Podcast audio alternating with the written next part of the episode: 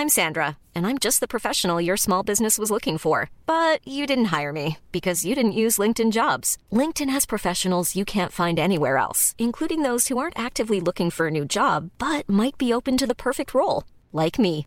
In a given month, over 70% of LinkedIn users don't visit other leading job sites. So if you're not looking on LinkedIn, you'll miss out on great candidates like Sandra. Start hiring professionals like a professional. Post your free job on linkedin.com/people today. Bonjour, je suis Agathe Le Caron. Bienvenue dans Ex, le podcast qui vous parle d'amour au travers d'histoires toujours extraordinaires.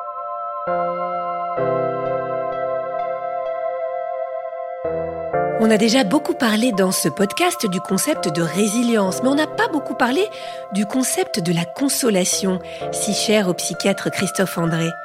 Sommes-nous tous capables de nous consoler après un terrible drame? Sommes-nous tous aptes à consoler les autres Sur la route d'Annick, il y a eu cet amour, capable de la consoler. Ah, et si vous aussi, vous voulez nous raconter votre histoire extraordinaire, envoyez-nous un résumé à podcastx1 à gmail.com.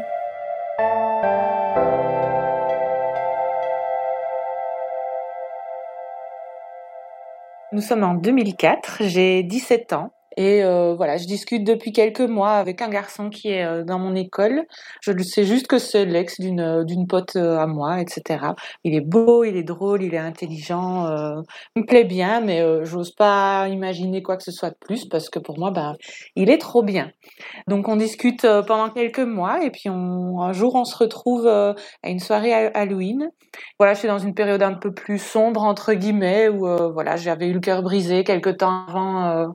qui s'appelle Julien et euh, on passe la soirée ensemble et puis euh, on s'embrasse. Quand on s'embrasse, en fait, il y a vraiment quelque chose de très très fort qui se passe entre nous. C'est difficile d'expliquer un peu ce sentiment, mais euh, au moment même où on s'embrasse, je, je, me dis, lui, il va, il va compter il va marquer, il va changer ma vie entre guillemets. Et en fait, ça se confirme. Euh, on entame une relation assez fusionnelle, j'ai même envie de dire euh, passionnelle, euh, tous les deux avec Julien. Bon, on est jeunes, on a 17, lui 18 ans. Tout est assez intense entre nous, aussi bien nos moments de complicité que nos disputes. On s'aime, on se déchire, on se quitte, on se retrouve toujours, mais parce qu'on n'arrive pas à rester l'un sans l'autre. Finalement, on, on, continue et on a les mêmes amis, les mêmes envies on est en fait tout le temps ensemble. On passe vraiment tout notre temps libre ensemble. Ce qui me plaît, c'est qu'il est drôle, il est, il est toujours positif. Euh, physiquement, il est, enfin moi je le trouve magnifique. il me correspond. J'ai du mal à expliquer, mais euh, mais j'aime tout cet emprunt qu'il a, l'univers qu'il a autour de lui, euh, les rêves qu'il a. Il rêve d'aller vivre quelque temps à l'étranger. Voilà, il est très attentionné. Il est aussi très fidèle envers ses amis. Il est vraiment dévoué. Et, j'aime tout ça, j'aime cette douceur qu'il a et ce côté un peu passionné qu'il a pour tout ce qu'il entreprend. Je suis en fin de lycée. Lui euh, entame des études de, de commerce extérieur. Et moi, je vais entamer des études d'infirmière. Voilà, on est chacun de notre côté, mais la Belgique étant toute petite, on est finalement on reste quand même très proche euh, géographiquement, donc on se voit toujours euh, dès qu'on a des temps libres, les week-ends. Euh, en fait, on passe euh, du vendredi soir au dimanche soir, euh, on le passe pratiquement non-stop ensemble. Je vis pas mal chez lui à ce moment-là. Euh, je m'entends très très bien avec sa maman, très très bien avec sa petite sœur. Les relations sont un tout petit peu plus compliquées avec sa grande sœur. Ils sont très très proches tous les deux, et je pense que voilà, elle, a juste cette attitude de voilà un peu protectrice vis-à-vis de son frère, et que bah, voilà, elle veut son bonheur et elle se dit peut-être que, que je suis pas assez bien pour son frère. Donc je passe beaucoup de temps là-bas. Durant ses études, il, euh, il part pendant quelques mois euh, à Chypre et à ce moment-là, on n'a pas les, facilités pour euh, communiquer qu'on a aujourd'hui. Donc c'est assez compliqué à vivre pour nous deux. On s'envoie des lettres, on se téléphone rarement, on fait de temps en temps des appels via Skype, mais les connexions sont vraiment pas très bonnes. Mais voilà, ça renforce quand même encore plus nos liens. On passe ces quatre mois séparés. Durant ses études, il me parle toujours d'un copain, d'un de ses amis que je n'ai jamais rencontré qui s'appelle Benjamin. Et vous, une, une réelle admiration pour ce garçon-là. Il me vante toujours le fait que c'est quelqu'un qui est très sûr de lui, qui a beaucoup de succès auprès des filles, euh, qui a beaucoup de charisme. Il m'en parle et, et on continue notre chemin. Lors de sa dernière année d'études supérieures, pour donc comme il a un an de plus que moi, moi je suis toujours à l'école d'infirmière et puis en fait il, me, propose qu'on se retrouve pour boire un verre dans un, bar près de mon école et là ben en fait il, il en profite également pour rencontrer donc son pote Benjamin. Donc pour la première fois je le rencontre et en fait ça passe pas du tout avec ce garçon-là. J'aime pas, il prend trop de place, il, euh, il est trop sûr de lui et je comprends pas l'admiration que Julien lui lui voue. Mais je me dis bon bah voilà, euh, on n'est pas obligé d'avoir toujours euh, les mêmes goûts pour tout. Et puis à l'été 2008, Julien a terminé ses études. Lui, il a démarré un nouveau job depuis quelques mois. Et moi, en fait, je termine mes études d'infirmière et je vais entamer ma spécialisation en aide médicale urgente et soins intensifs. Comme on fait partie d'un mouvement de jeunesse tous les deux, donc style euh, scout, la première semaine de juillet, il y a toujours une, euh, un camp de vacances qui est organisé pour les enfants. Donc moi, je pars avec euh, bah, nos amis qui font partie du même groupe et Julien lui reste pour travailler. Le 1er juillet, c'est un mardi, j'ai Julien au téléphone sur le temps de midi. Voilà, il était au travail et puis alors il m'explique à quel point il est, euh, est super excité parce qu'il vient de passer son permis euh, moto et là maintenant il a enfin l'autorisation, il a acheté une nouvelle moto, il va pouvoir enfin euh, enfin l'essayer. Il a une passion pour les deux roues. Quand il, est, il était plus jeune, il avait un, un scooter il a l'habitude entre guillemets des deux roues et puis là bah, il passe euh, entre guillemets au niveau euh, supérieur. Enfin, il a une vraie moto, euh, donc il est vraiment excité. Il partage cette passion là avec quelques amis à lui. Donc il prévoit d'aller avec deux amis à lui en fin de journée après le, le travail essayer sa, sa nouvelle moto.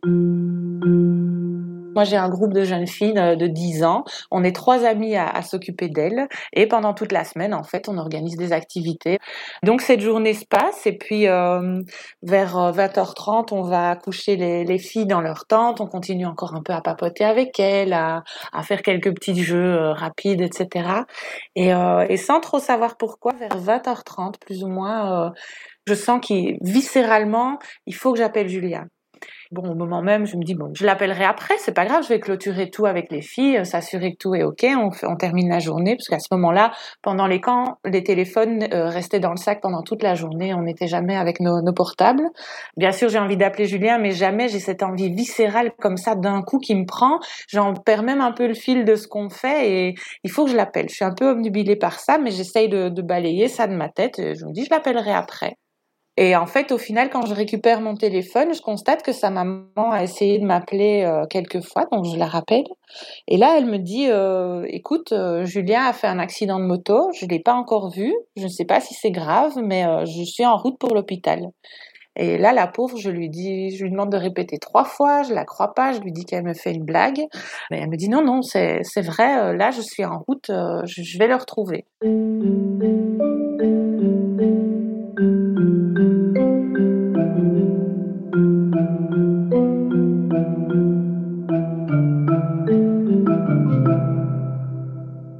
suis en panique quand je raccroche. J'ai un, de mes amis qui était tout près qui me dit, qui me demande ce qui se passe. Je lui explique et il me dit écoute, je prends la voiture et, je t'accompagne. On va, on va le retrouver à l'hôpital. Donc comme euh, on était à une heure et demie à peu près de, voiture de l'hôpital, donc on part. Et avec cet ami dans la voiture, on, blague un petit peu, on essaye de dédramatiser un petit peu parce qu'on était euh, assez, euh, assez stressés tous les deux. Aucun détail sur euh, ce qui s'est passé, l'état dans lequel il est, absolument rien. Je sais juste que l'ambulance est allée le chercher et qu'il est à l'hôpital.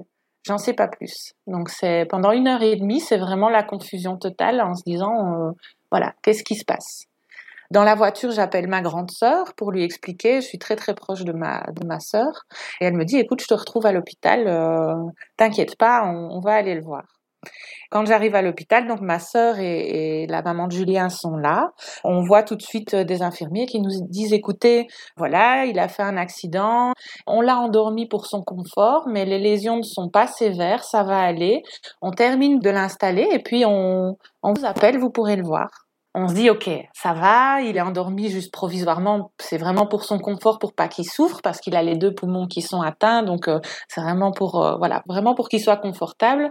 Et donc du coup, pour de nouveau un petit peu tout, relâcher toute cette pression avec sa maman, bah, on plaisante un petit peu, on blague en disant mais dès qu'il est réveillé, on va on va le pourrir, on va le, on va l'engueuler en lui disant mais euh, tu devais faire plus attention, c'est quoi ces histoires, tu peux pas nous faire des frayeurs pareilles. Donc on voilà, on, on dédramatise, on parle de quand il sera réveillé parce qu'on nous dit que le lendemain, euh, le surlendemain ou plus tard, il sera réveillé, que c'est vraiment une question d'heure, juste le temps de voilà, que ça se calme un petit peu. Et puis dans un premier temps, on va le voir aux urgences et c'est vrai que je connais pourtant le milieu, mais euh, il a plein d'appareillages partout. J'ai vraiment du mal à, à le reconnaître en dessous de tous ces fils, toutes ces machines qui fonctionnent. Mais, euh, mais voilà, il est endormi, il a l'air serein, donc euh, on lui parle un petit peu avec sa maman pendant quelques minutes. Et, alors l'équipe infirmière nous dit, écoutez, on va le transférer aux soins intensifs.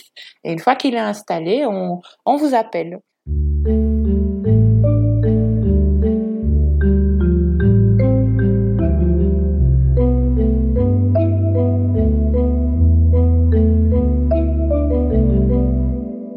Là, on est en pleine nuit, on est entre le 1er et le 2 juillet.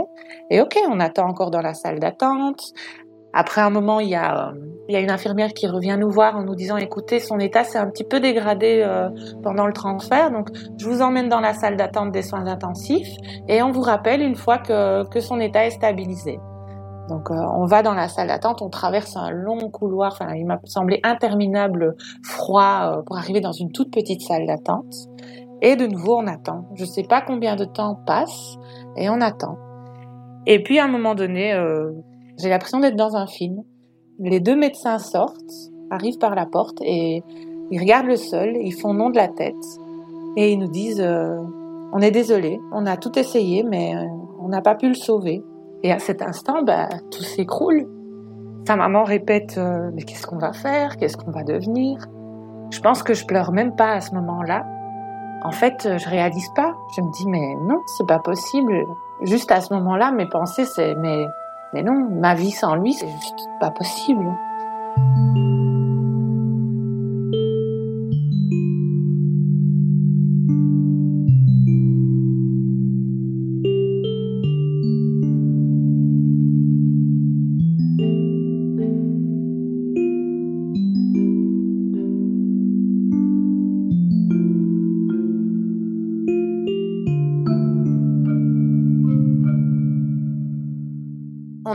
Et puis finalement on nous permet d'aller le voir. Là, on lui a enlevé tous les appareillages et en fait il, il est beau, il est, il est serein, il a, il a pas souffert, on dirait. Il, je pense qu'il s'est pas senti partir, donc on reste près de lui. On, on peut pas le quitter parce que bah, c'est la dernière fois qu'on le voit. Il avait que 22 ans. En fait, on passe de, de, sujets, parfois on rit, on passe, on parle de sujets légers. L'atmosphère est, pas particulièrement pesante quand on est près de lui, bizarrement, parce qu'on est là avec lui, et je pense qu'on réalise pas des masses. Entre-temps, sa, sa grande sœur est arrivée, personne ne pleure. Les, les, premiers mots de sa grande sœur, c'est de me prendre les deux épaules et de me dire Annick, il faut que tu retrouves quelqu'un, tu dois refaire ta vie, tu peux pas rester seule. Et moi, je tombe juste des je dis mais Auré, attends, euh, Là, c'est pas le moment. On, ne parle pas de ça. Donc on reste, je sais pas combien de temps avec euh, avec lui, et puis finalement, bah, on lui dit au revoir. Et j'avais rappelé ma sœur qui, bah, au départ, comprenait pas trop quand je lui ai dit euh, il est parti. Je pense de nouveau, je pleurais toujours pas. Et donc je suis rentrée chez ma sœur. Je rentrais pour la nuit. Ce qui s'est passé, c'est que euh, son artère aorte a lâché. Il a probablement pris un, coup pendant l'accident au niveau de, de l'aorte. Et à un moment donné, elle a lâché. Et comme c'est le plus gros vaisseau du corps, bah, une fois que ce vaisseau-là euh, lâche, on, ne contrôle plus rien, en fait. Et donc, ils essayaient, ils lui remettaient du sang, ils essayaient de, voilà, de, le stabiliser, mais ça allait trop vite. Et en, quelques minutes, euh, c'était terminé. Et on pouvait pas prédire ça. Il a, il a passé un scanner. Il avait quelques lésions au poumon, mais qui n'étaient pas graves. C'était inconfortable, raison pour laquelle il était endormi. Il avait quelques lésions aux vertèbres, mais pas des lésions qui pouvaient euh, euh, entraver sa mobilité ou causer un quelconque problème. C'était juste euh, voilà des choses superficielles. Et au scanner, ils n'ont pas vu que, que la horte était touchée. Et en fait, elle s'est elle s'est sectionnée en gros. je rentre chez ma sœur et, et, donc on discute beaucoup avec ma sœur et mon beau-frère. Ce sont des personnes très importantes dans ma vie, même avant ça. Et voilà, moi, je, bah, je me demande ce que je vais faire. Quoi. Ma vie, pour moi, elle est. J'ai peut-être que 20 ans, mais pour moi, ma vie, elle est, elle est finie. J'ai perdu, j'ai perdu mon amour.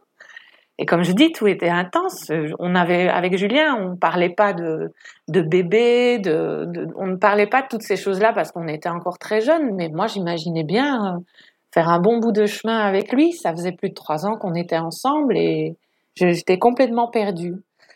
S'en sont suivis plusieurs mois, c'était un vide abyssal. J'étais une coquille vide en fait.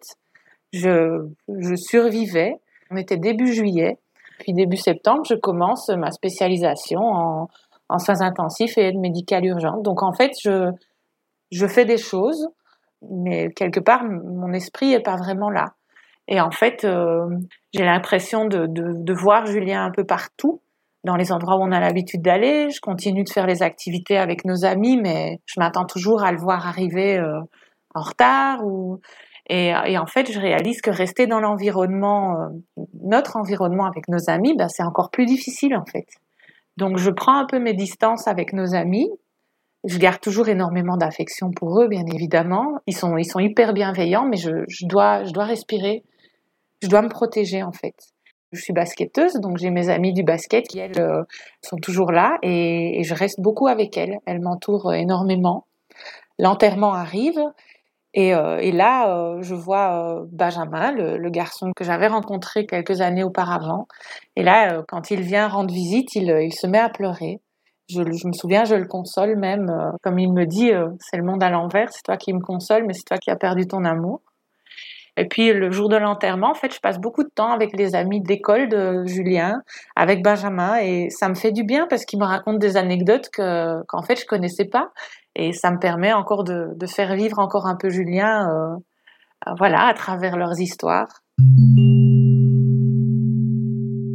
Après, Benjamin euh, m'appelle régulièrement pour prendre des nouvelles à un moment donné, je lui demande mais pourquoi tu m'appelles tout le temps? Il me dit écoute, euh, je dois t'avouer, j'ai pas été là pour mon pote et, et donc je me suis fait la promesse d'être là pour euh, pour ses proches. Donc je prends des nouvelles de sa famille via moi et il me dit je prends des nouvelles de toi. Parce qu'en fait, comme leurs études étaient terminées, ben, chacun avait démarré son travail respectif. Et bon, bah voilà, un peu pris dans le tourbillon. Euh, Benjamin se disait, j'appellerai Julien, mais après et plus tard, plus tard. Et en fait, plus tard s'est transformé en trop tard. Il culpabilise énormément euh, par rapport à ça. Et je me souviens que dans les premiers appels, euh, l'attitude de Benjamin me dérange un peu. Parce que quand je décroche, c'est euh, Salut Poulette, comment ça va? Et euh, j'aime pas cette attitude familière. On se connaît pour ainsi dire pas. Il m'appelle plusieurs fois par semaine. On discute de tout, de rien. Euh, au début, euh, il m'appelle vraiment pour savoir comment va la maman de Julien, comment vont ses sœurs, comment moi ça va. On parle de plein de choses et, et au final, c'est assez agréable. On discute. Euh, c'est vrai que quand je vois son nom au début, euh, à chaque fois sur mon téléphone, je dis quoi encore? J'ai même mes amis qui me disent mais il n'est pas un peu collant le gars? Deux semaines après l'accident, je le croise euh, à un festival et il me dit bon, il y a une nouvelle coéquipière dans ton équipe de basket, c'est une ex à moi, tu vas me rabibocher avec elle. Et pareil, je trouve cette attitude vraiment un peu, enfin je comprends pas, je trouve que c'est un peu dérangeant cette assurance et le fait qu'il prenne de la place comme ça. Mais derrière, il est gentil il reste très agréable avec moi et comme je dis, bah voilà, il, euh, prend des nouvelles, il, est attentionné. En fait, on habite plus ou moins dans la même région, on se connaissait pas et comme on est tous les deux basketteurs, on a beaucoup de finalement de relations en commun et la hum, réputation de Benjamin est pas très reluisante. C'est un tombeur. Et pourtant, quand je parle avec ce, garçon-là, bah, il est vraiment gentil, il est vraiment sympathique. De toute façon, euh, il y a aucune ambiguïté. Mais mes amis me disent, mais Annick, fais quand même attention. Euh, fais attention qu'il te fasse pas du mal, euh, qu'il ne se joue pas de toi. Et je dis, mais les filles, il y a zéro pression à avoir. Moi, de toute façon, euh, il n'y a aucun sentiment amoureux et c'est complètement, euh, c'est platonique. Et puis, euh, un peu plus de six mois euh, après l'accident, je retrouve euh, Benjamin euh, après le travail. J'avais travaillé jusqu'à 22 heures à l'hôpital. Puis je le retrouve pour boire un pot avec quelques copains à lui, etc. Puis en fin de soirée, je le vois très mal à l'aise et puis il me dit écoute, euh, je, suis un peu perdue parce que je réalise que je commence à développer des sentiments pour toi. Ah, euh, je dis ok. Je lui dis écoute, euh, non, moi je suis pas disponible, je cherche pas une relation amoureuse, j'entends bien, mais mais non. Je suis toujours très affectée par la disparition de Julien. Il y a des moments où ça va. En fait, j'ai l'impression que c'est un peu plus en dents. Il y a des moments où ça va, où, où la vie avance et, euh, et où bah, le moral est bon. Et puis j'ai l'impression que les jours où, euh, où ça ne va pas, euh, c'est vraiment dans le creux. Et il y a des moments où j'ai l'impression d'étouffer, d'être en apnée et de pas savoir comment je vais réussir à, à remonter. Julien, c'était mon amour et j'imagine pas euh, faire autre chose qu'une autre histoire que lui. Après les mots que Benjamin me dit, inévitablement, ça fait germer une réflexion en moi mais, mais je me dis non, je vais, je vais trahir sa famille, je vais le trahir même lui. Je, je peux pas, c'est trop tôt, ça fait six mois, je suis pas prête. Donc j'ai vraiment tout ce mélange de sentiments. Et puis en fait, l'aveu entre guillemets de Benjamin a quand même fait germer quelque chose en moi, parce que finalement je réalise que bah, quand il m'appelle, j'ai des papillons dans le ventre quand je vois son numéro s'afficher sur mon téléphone. Et puis parler avec lui, ça m'apaise. Il y a des fois où j'ai pas le moral, je me sens pas bien, et puis en réalité, sa voix m'apaise. Et puis c'est quelqu'un de très très positif en fait, et euh, il est vraiment toujours en avance, et il m'aide vraiment à, avancer aussi à sa façon. Mon regard vis-à-vis de Benjamin évolue, et d'un autre côté, je me l'avoue pas vraiment, parce que de nouveau, ça fait que six mois. Six mois, c'est pas grand chose.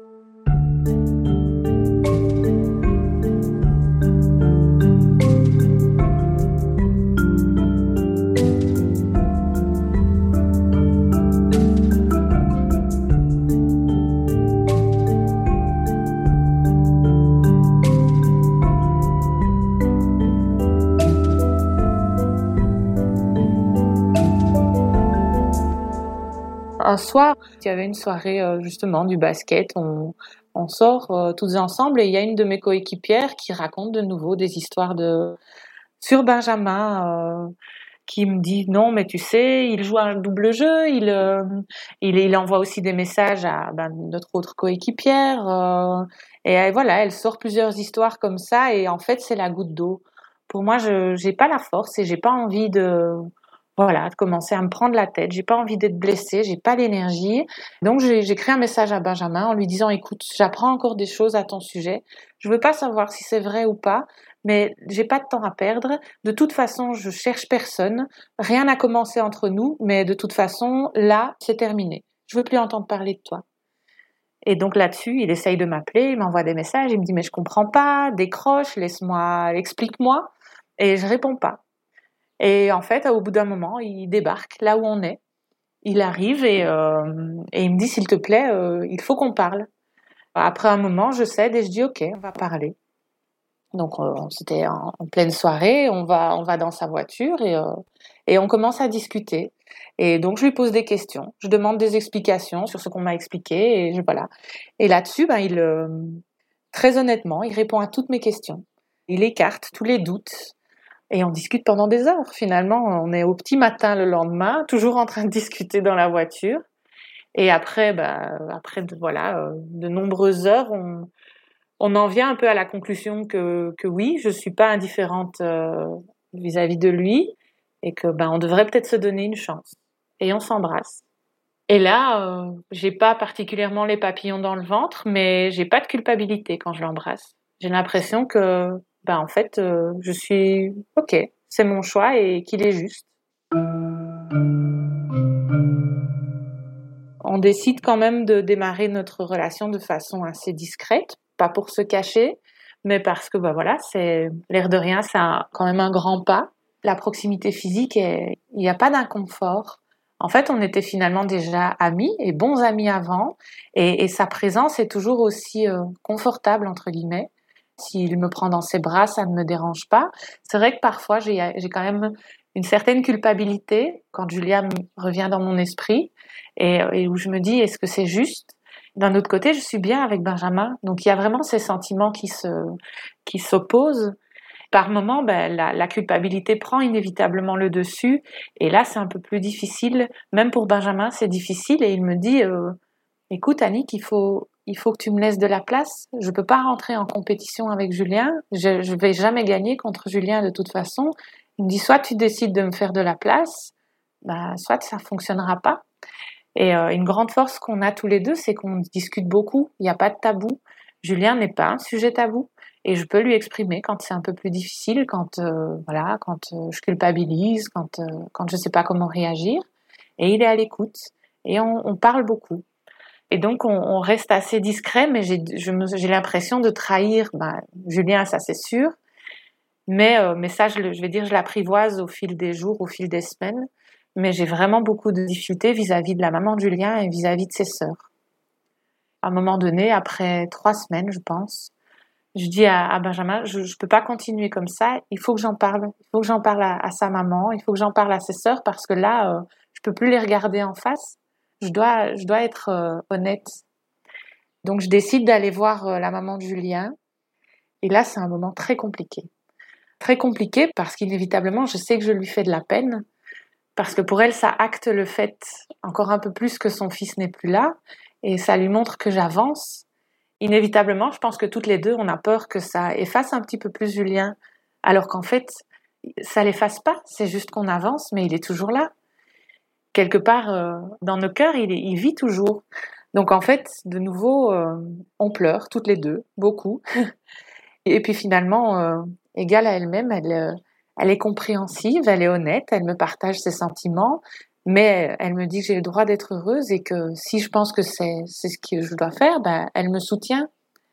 Quand elle me dit ça, ben ça m'enlève quand même un poids euh, un poids euh, de la poitrine parce que j'ai vraiment besoin euh, de savoir qu'elle ne me rejette pas parce que moi j'ai besoin d'elle, c'est ma famille, c'est ma maman de cœur, la, petite sœur de Julien, c'est ma petite sœur et, et j'ai besoin de les garder dans ma vie et on avance comme ça. Je me sens bien et en, même temps même si j'ai pas euh, la grosse explosion à chaque fois que je l'embrasse, quand je le regarde, bah, bah en fait c'est finalement c'est lui, c'est avec lui que j'ai envie d'être et, euh, et personne d'autre. Avec Benjamin, il y a toujours eu euh, quelque part cette image publique avec tout ce que j'ai pu entendre sur lui et des choses qui sont tout à fait vraies, des choses parfois qui sont exagérées. Et puis il y a la personne euh, dans le privé. Et au final, même en étant en couple avec lui, je ne découvre pas une autre personne que celle que j'ai toujours connue depuis le début de, voilà de nos échanges, etc. Il est égal à lui-même. Et finalement, Benjamin est quelqu'un, euh, je pense que c'est la personne la plus généreuse que j'ai jamais rencontrée. C'est quelqu'un de très intelligent, de quelqu'un de, profondément pragmatique et positif, et très doux, très attentionné. Il veille toujours en fait euh, à ce que je sois bien. Il anticipe toujours, euh, entre guillemets, le moindre besoin. Il est, il est très protecteur, pas seulement vis-à-vis de moi. Je vois qu'il est même protecteur vis-à-vis de la petite sœur de Julien, vis-à-vis de n'importe qui qui compte pour lui. Et au final, bah, l'image que j'ai de lui en tant qu'amoureux, bah, est l'image que j'ai toujours eue euh, depuis le début de notre relation.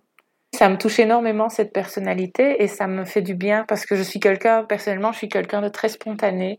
J'ai besoin d'honnêteté, j'ai besoin de transparence. Et Benjamin, il est tout ça. Et euh, il n'est pas euh, très démonstratif, je veux dire, avec des mots. Il ne dit, il ne dit pas qu'il m'aime. Il ne le dit jamais. Mais par contre, au niveau des gestes, il est toujours très attentionné et très, euh, il est toujours présent. On peut toujours compter sur lui. Et inévitablement, bah, c'est ce qui me touche et c'est ce qui me, voilà, c'est ce qui me fait chaque jour m'attacher plus à lui.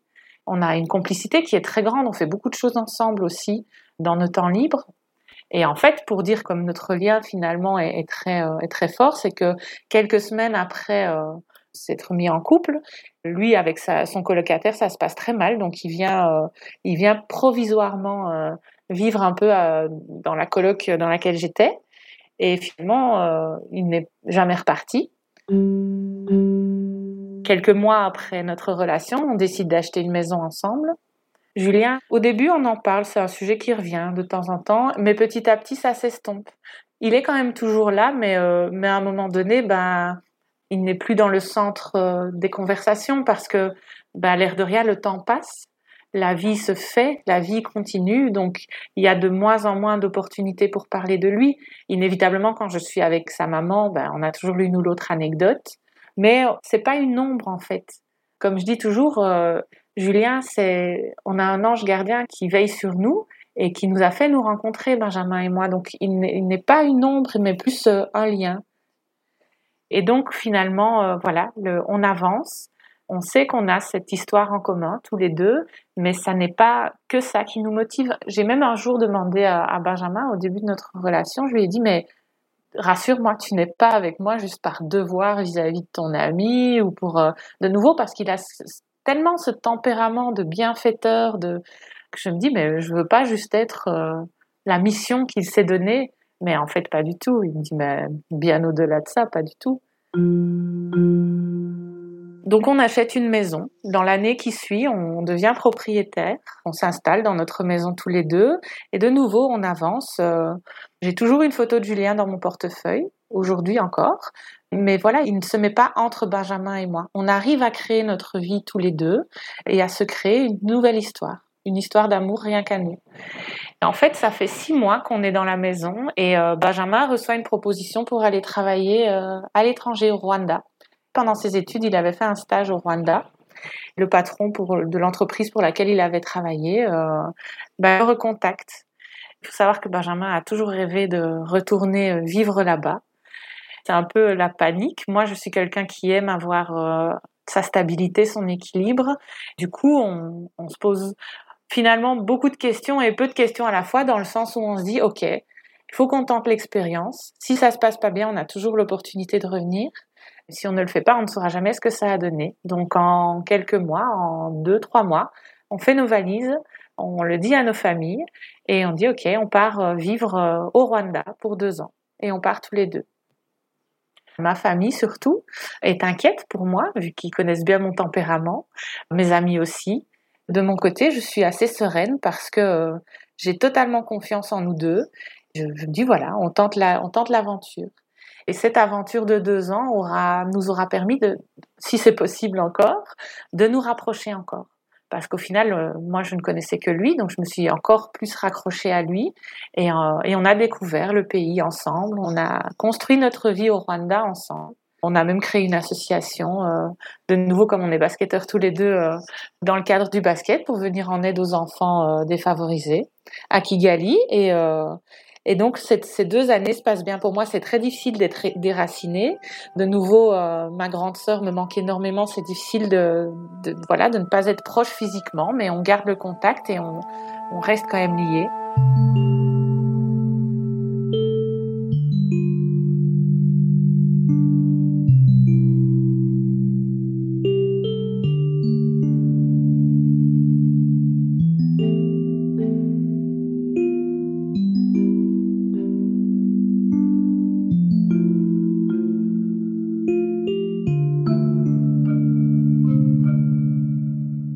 Terme de ces deux ans au Rwanda, euh, on se pose la question avec Benjamin, on se dit qu'est-ce qu'on fait? Et finalement, on est reparti pour une aventure, mais au Cameroun cette fois. Là, on est en 2013 et on déménage au Cameroun, normalement pour deux ans. Et, en fait, le temps passe et on reste au Cameroun, on s'y plaît, on se fait de nos amis, notre vie là-bas et euh, on est plus soudés que jamais, plus liés que jamais. En 2017, notre premier petit garçon arrive après euh, de longues années d'attente, notre premier petit garçon arrive et là c'est de nouveau euh, une petite épreuve parce qu'il faut il faut l'annoncer à la maman de Julien. Comme je dis, on a gardé le lien toujours, on s'appelle toujours régulièrement. Et euh, donc j'attends un retour en Belgique pour le lui annoncer.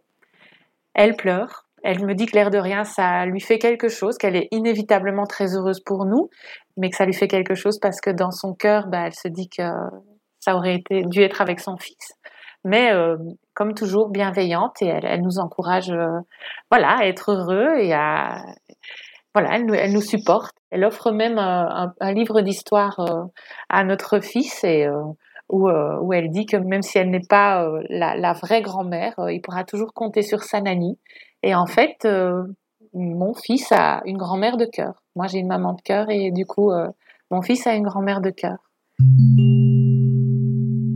chaque choix que j'ai fait, j'ai réfléchi et, euh, et, je suis en ligne avec tous les choix que j'ai faits depuis l'accident. Ma vie avec Benjamin, maintenant, je l'ai choisi.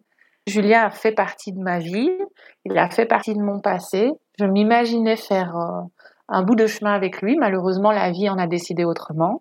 Mais maintenant, je suis avec Benjamin et euh, je n'imagine pas autre chose. En 2019, euh, notre deuxième petit garçon euh, pointe le bout de son nez. Là, du coup, c'était une surprise. Sa marraine, c'est la petite sœur de Julien. Parce que c'est ma famille, comme je dis, et donc, donc ils font partie de notre vie. Et Benjamin, elle encourage ça aussi. Pour lui, c'est important parce que de nouveau, c'est ça fait partie de notre histoire à tous les deux. Julia aura été ce lien qui nous aura permis de nous rencontrer. Sans lui, probablement que les choses n'auraient jamais pu euh, se faire comme ça. Avec du recul, je me dis, Julien a toujours eu une admiration euh, sans faille pour Benjamin. Il a eu une, confiance, parfois j'avais l'impression que c'était une confiance aveugle en Benjamin, que je comprenais pas. Et de nouveau, comme je dis, il y a cette carapace de Benjamin et puis le visage qu'il offre aux personnes qui comptent pour lui. Et je pense qu'en fait, Julien avait vu bien avant moi le vrai visage de Benjamin. Et il savait quelle personne merveilleuse et profondément bonne euh, c'était. Julien a décidé de nous mettre sur la route l'un de l'autre. Ça peut paraître un peu prétentieux de dire ça parce qu'il savait à quel point Benjamin était une bonne personne et il s'est dit autant mettre deux personnes auxquelles il tient réellement sur la route l'une de l'autre pour euh, justement pouvoir avancer. C'est comme ça que je le vois. C'est pas possible autrement.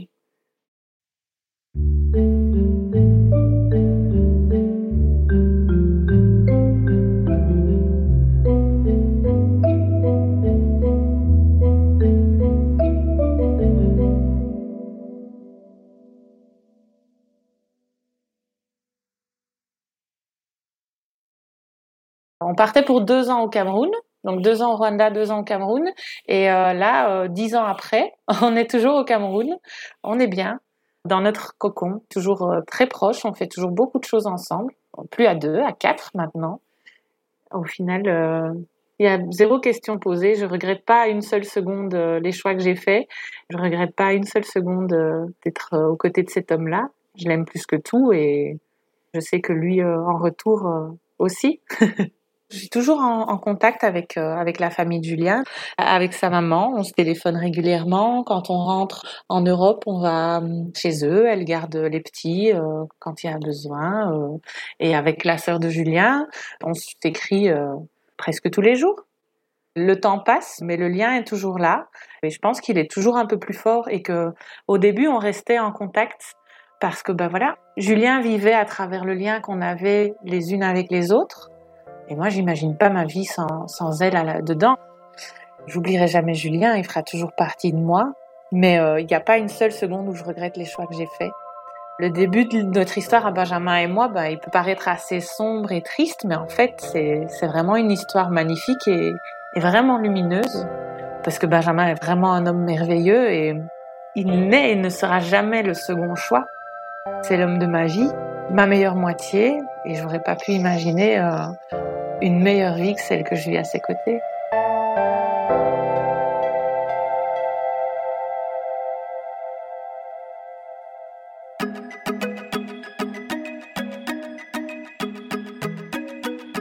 Merci à Clémentine Delagrange qui a réalisé cet épisode, à Isabelle Field qui l'a monté et à Alexandre Ferreira qui l'a mis en musique. Si vous l'avez aimé, surtout n'oubliez pas, mettez-nous des étoiles et des commentaires. Merci beaucoup.